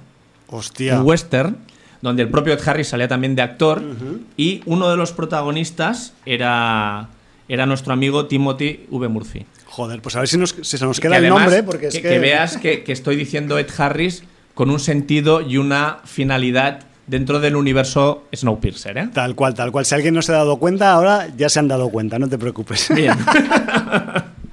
Qué bueno. Y a mí me ha gustado también, eh, dentro de la. Y te, y te hago ahí una, un pequeño inciso en, en, tu explicación de los, del, del cast masculino, el chaval, Miles and Miles. Ah, que bueno, es, sí. Que es, que sí. es el, el, niño de, de la cola que, que es un. Os voy a dar un pequeño retazo del personaje. Es un niño que, que está en la. En detail, en la cola con todos los polizones, pero es un chaval que demuestra aptitudes de, a nivel pues es de, de, ciencia, de matemáticas y tal, y acaba siendo reclutado para mmm, pues para funciones más como ele futuro ingeniero elevadas dentro del tren, porque ese tren tiene que seguirse, seguir moviendo mucho tiempo Correcto. y necesita técnicos y técnicas y los tienen que ir formando, que, que, de la cola, exacto, de tercera porque, de segunda. Porque de pueden primera. ir cayendo los que hay y, y, tiene que haber una renovación. Pues Miles and Miles es, es un niño que, que, hace este recorrido que además yo creo que le ha tocado el rodaje Jordi en pleno estirón al chaval, porque cuando empieza la serie. Sí, es más canijillo. Es, es un canijín así, pero luego ya en el último capítulo. está, estirado, eh, está sí, casi sí. que le va a cambiar la voz. O sea, me refiero que que sí que se eh, empieza de niño y empieza sí, a ser poco un poco el cambio que tuvo Bran en Juego de Tronos, ¿no? Por ahí un poco va la cosa. Sí, yo creo que el, el, rodaje de la primera temporada le ha pillado en ese en esa fase de estiramiento corporal y hormonal y bueno, casi tiene otra cara distinta al final de la serie. Uh -huh. Pero muy muy bien su papel también y, y muy bien también la, la, su aportación argumental, que eso es interesante también.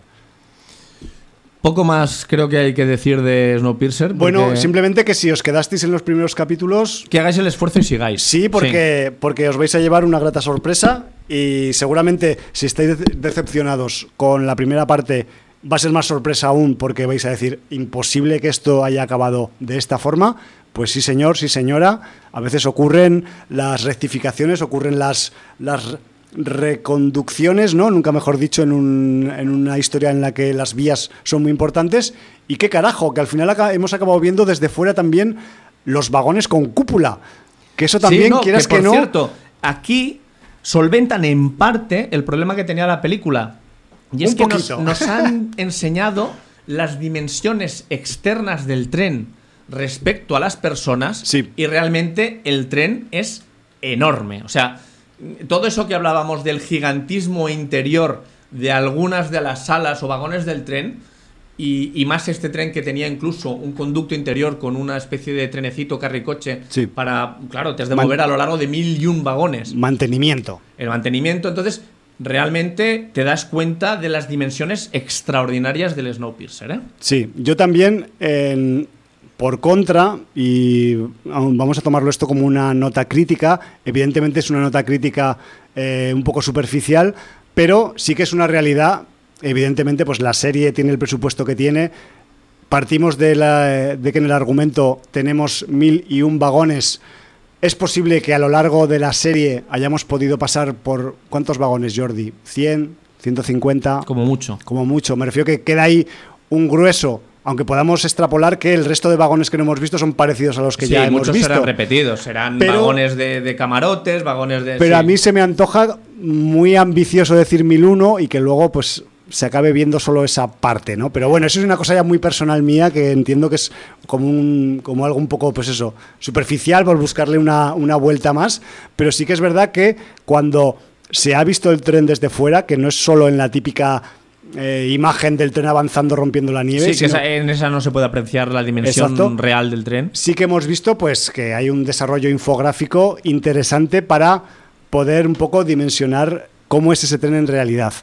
Y luego también eh, al, al respecto del, del tren quería decir que, que joder, que mm, vale que igual pues cuando todo ocurre en el, exterior, porque hay escenas en el exterior, o sea, esto es un pequeño detalle, un poco spoiler, pero que sepáis que, que los personajes a veces van a tener que vérselas con el frío invierno que hay fuera, pues evidentemente abunda la imagen infográfica, pero... mm, joder, está bien llevada porque eh, tenemos unas dimensiones que más o menos pues hacen más justicia al concepto y aparte pues eh, estamos en un, en un medio televisivo y entiendo que también los efectos especiales de un medio televisivo pues no van a ser los de una superproducción del cine que, que tiene ahí a muchos más eh, tecleadores de código haciendo renderizados para que aquello quede mucho más verosímil. Pero Sí. bueno, pero cumple al menos. Cumple, de hecho, por poner alguna pega, en el capítulo 8, que hay mucha sangre, Sí. la sangre es un poquito infográfica. es, Algunas eh, veces- Excesivamente infográfica. algún, pero bueno, algún, digamos que algún charco de sangre no cumple las leyes de la gravedad del todo, vamos a decir. Pero bueno, dejando ese tema aparte, Pero- pero- la, la serie cumple y mejora Sí. y yo de vosotros, si visteis solo los primeros capítulos, mm, continuad que vale la pena darle una oportunidad. Sí, yo simplemente dar un pequeño detalle geográfico. Este tren se mantiene vivo porque está en continuo movimiento, dando Sí, una vuelta alrededor del mundo sin parar nunca, o eso dice la premisa. Sí, Y de hecho hay algún momento en que se ve el mapa con el recorrido. ¿eh? Se ve dos veces, te voy a decir Jordi, se ve en la cabecera de cada capítulo cuando la, la tonadilla de 40, 30, 40 segundos suena, porque se ve un mapa mundi con el recorrido. Que sepáis que en la cabecera de la serie el tren pasa por la península ibérica, por la costa mediterránea en dirección, viene de Europa y va dirección África. Sí, señor. Pero no sé si es el capítulo 9 o el capítulo 10, en uno de los despachos Sí, de señor. la parte de la parte digamos más delantera del tren. de ingeniería, por decirlo de alguna manera. Se ve un mapa mundi con un trazado ligeramente diferente y se puede parar el fotograma en el que se ve la Lo península hiciste, ibérica. Lo hiciste. No me hizo falta porque estaba atento y lo vi justo. En el mapa analógico que hay en el despacho, el trazado pasa por el centro de la península en vez de por la costa. Hostia, es un poco distinto. Lo hicieron radial, lo hacen pasar por Madrid. Lo, hacen, lo pasan por los madriles y en cambio... Pues, Nosotros queríamos el corredor mediterráneo, nos claro. lo han pasado por Madrid. Bueno, pero bueno, no sabemos cuál es el real porque no sabemos si... Así, reparten. si, si así es una aproximación... Están las dos versiones. Exacto. Eh, Una es el corredor mediterráneo y la otra es centralizada. La Castilla central, Sí. ¿no? De la península. Hombre, Bueno. realmente, si supongo que para acceder a África pasan por el estrecho, por algún Sí. tipo de puente que hicieran Supongo. o cualquier cosa, eh, lo lógico una vez hayan entrado por Francia es irse hacia el centro para bajar recto hacia Gibraltar. Pero bueno, Bueno, pero yo entiendo también que en aquel mundo que describe la serie, y estoy eh, haciendo de abogado del diablo del corredor mediterráneo, es posible que sea mucho más complicado atravesar técnicamente una vía en el centro de la península que no en la costa. Lo digo por el frío por y el por, frío, y por sí, el exceso de hielo. También es, también Entonces, es posible. no sé si- Porque además creo que el recorrido en mucho de su- en, en muchas partes va planeta, bordeando sí. el mar siempre. Va, va siendo más o menos Sí, costero. con lo cual el corredor mediterráneo ganaría en opción. En opciones, al menos a nivel técnico y de mm, facilidad de no congelarse. Además pasa por Murcia, lo cual siempre es un plus. Es que, vamos, es que si pasa por Murcia, la serie ya tiene que tener segunda temporada. Sí, señor. Ahí estamos. Nos vamos a la audiencia murciana, Por por Dios, favor, ¿eh? a la sin audiencia de Murcia, que sabemos que estáis ahí. Eh, nos tenemos que marchar, Jordi, nos hemos pasado ya unos cuantos minutos. No me digas que no me va a dar tiempo a hablar de Eurovisión. No sé. eh, ¿Cómo estamos? no nos hemos pasado, me he colado. Ah. puedes hablar, puedes hablar. ¿Sí? ¿Cuánto me Sí. queda? Cinco minutos. Bueno, bueno. ¿Podrás? ¿No Sí, podrás? podré. Pues bueno, pues eh, me vi la película de la gran N ¿Puedes repetir el título, por dedicada, favor? sí, eh, Eurovision, The Story of Fire Saga. Fire Saga. Fire Saga, sí. ¿Fire Saga es un señor o...? Fire Saga es el nombre de un grupo. Ah, es un grupo. Sí, Vale, señor. vale, vale. Entonces, eh, ¿qué tenemos aquí? Sí, por favor, explícame. Pues eh, realmente esta película tenía que coincidir con la celebración del Festival de Eurovisión de esta edición 2020. Para jugar Claro. un poco en paralelo, ¿no? Pero el problema es que no ha habido edición del Festival de Eurovisión. Como otras cosas. Entonces más. aquí eh, tenemos una película producida por el señor eh, Will Ferrell, eh, dirigida por el señor David Dobkin y escrita por Will Ferrell junto a Andrew Steele. La película es estadounidense, aunque en algún momento pueda parecer que hay eh, producción islandesa o, o Islandia ha metido algo. Europea, del norte. En Sí, no, porque re- realmente eh, hay mucha, pre- muy, mucha presencia de, de- de Islandia Ajá. como, Quizás han ido a como catalizador, como catalizador de, de la película. Porque realmente lo que tenemos es eh, que, que empieza la, la acción en un comedor de, de un, un hogar escandinavo donde la gente se ha reunido para, para ver el Festival de Eurovisión. Ah, de hecho, es el Festival de Eurovisión donde, donde el- los ABBA ganan con Waterloo. Es lo que te iba a preguntar. Si tenía algo que ver con ABBA esto. Entonces, un niño que acaba de perder a su madre, ha, fallecido su madre, pues eh, realmente el escuchar la canción de Waterloo hace que vuelva a bailar y a cantar y a recuperar un poquito las ganas de, de- de hacer algo después de que quedara absolutamente De la pérdida. chafado por la Claro. pérdida de su, de su madre. Vale. Y una vecina, que también está viendo, que también es una niña como de su edad, también se pone a bailar y a seguir la canción con él. Tras esta intro, te encuentras al Will Ferrell, vestido de vikingo, con unos teclados, y a la Rachel McAdams enfrente, Hostia, cantando McAdams. una canción que se llama Volcano Man Hola. que en principio es un intento mm, de canción presentada por Islandia para, para participar en el Festival de, de Eurovisión, ¿no? Qué fuerte. Sí. Entonces, bueno, pues eh, este es el principio de la película. No voy a contaros más cosas porque lo que nos va a dar ya a la edad adulta de estos dos personajes, que son los niños que han salido al principio, cuya única obsesión es participar en el Festival de Eurovisión. Y ellos componen canciones, escriben canciones, tienen sus trabajos, tocan en un pub la- las noches que pueden con el grupo Fire Saga, Ajá. haciendo versiones de canciones de Eurovisión y no de Eurovisión, pero bueno, haciendo versiones. y su sueño es ir eh, representando a Islandia eh, al Festival de Eurovisión.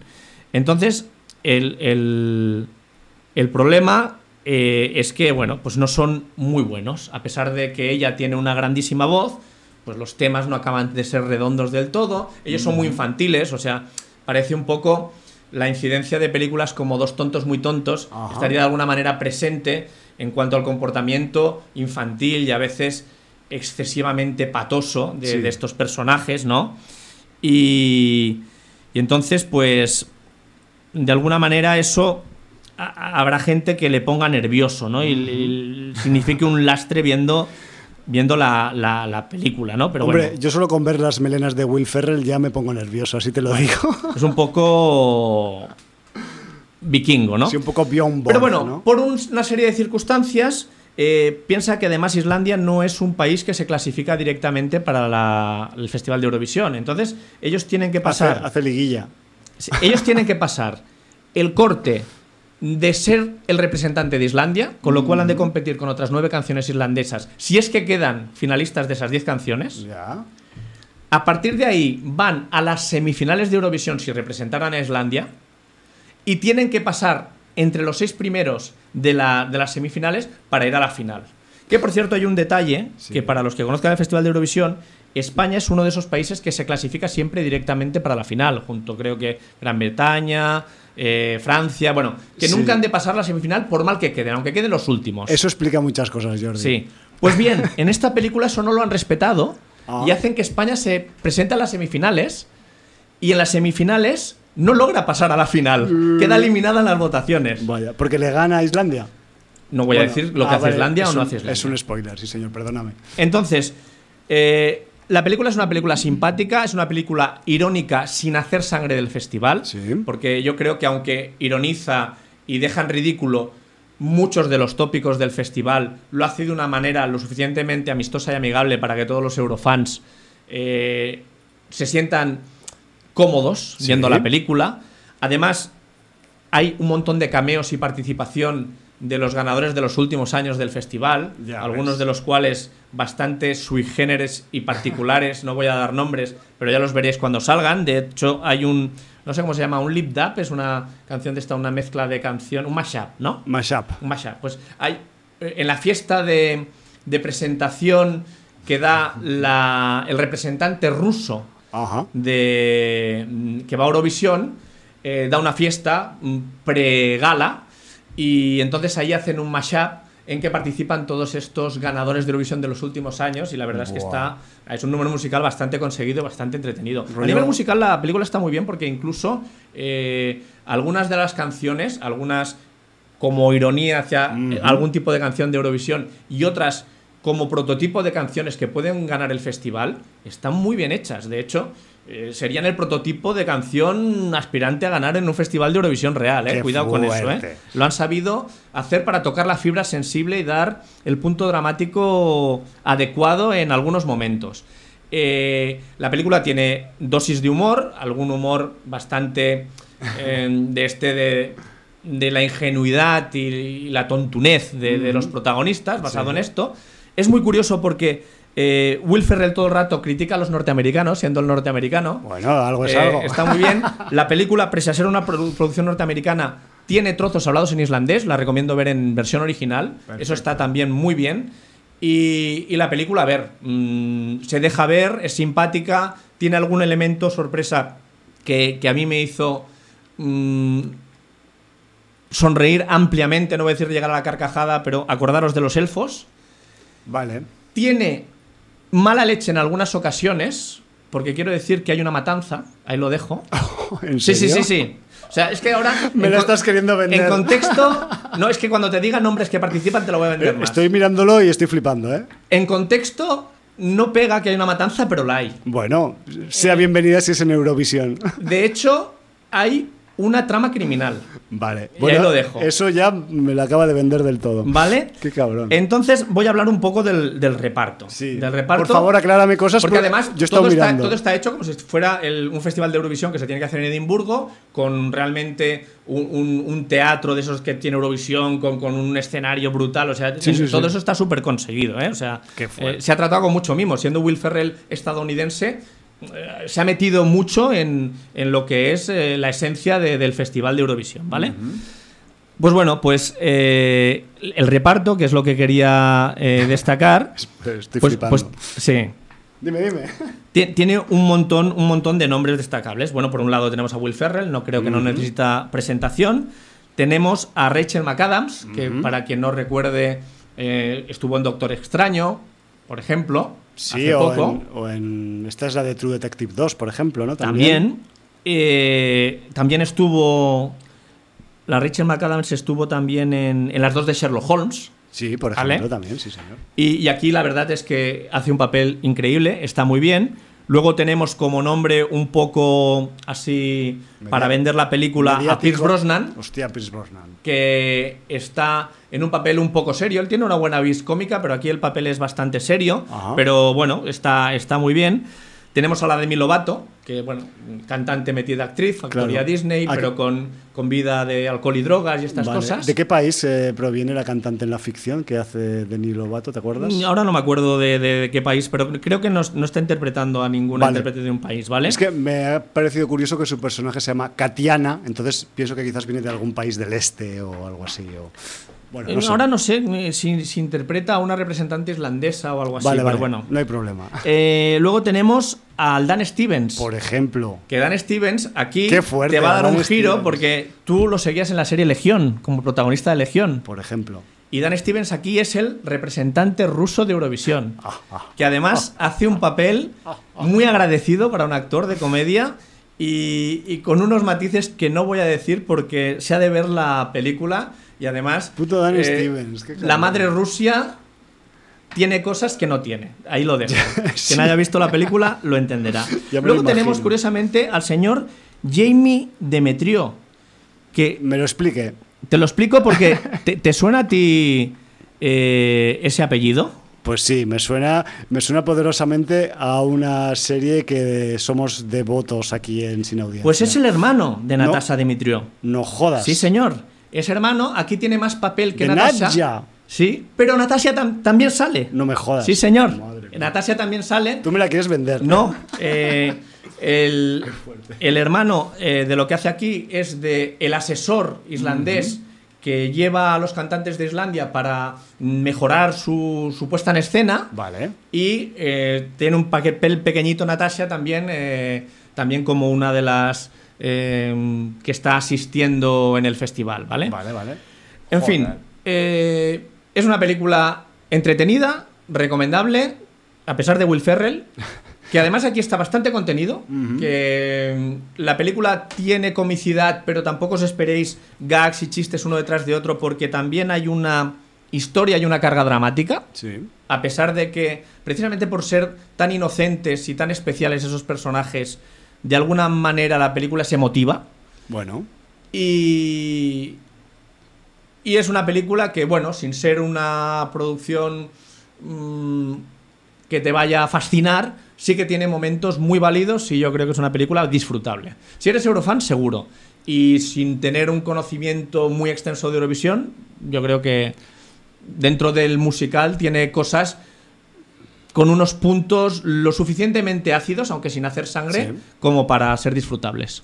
Eh, aproximadamente eh, porcentaje musical, porcentaje de no musical dentro de la película. O sea, hay muchos números musicales, hay mucha. Hay bastantes. Sí, ¿no? O Sí. sea, me refiero que hay que Sí, tener sí. un poco de.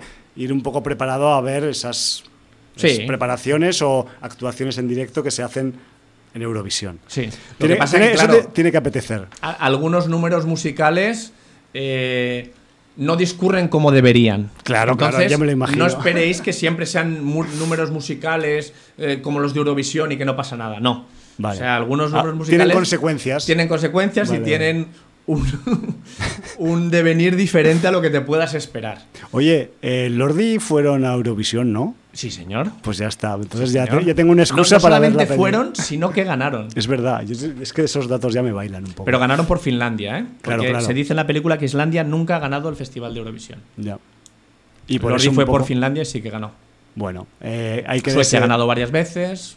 O sea, sí que hay países escandinavos que han repetido incluso, Sí, pero, sí. pero Islandia no. Es que claro, Islandia, Bjork, ya tú sabes. O sea, Mm, no voy a decir nada, pero con uno de los temas que hay en la película, si lo hubiera presentado realmente Islandia al festival, hubiera podido ganar. hostia. Bueno, lo está guay que, que, que hagan ese ejercicio de ficción, ¿no? De hecho, ese tema en concreto se ha vuelto bastante viral Ya ves. y, y lo han empezado a, a cantar muchas youtubers de estas famosas que hacen tienen muy buena voz y hacen versiones de todo.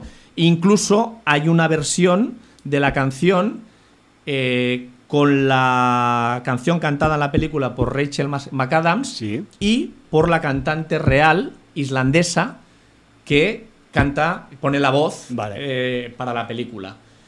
El timbre de voz de las dos es muy parecido, de hecho se ve que al principio empieza a cantar Rachel McAdams realmente y luego fusiona la voz ya para que entre la otra cantante y, y haga toda su parte. Y es una cantante islandesa que curiosamente salió de un programa de estos tipo X Factor o La Sí, Voz sí, de- en Islandia, pero que se ha intentado presentar varias veces para Eurovisión y no lo han cogido.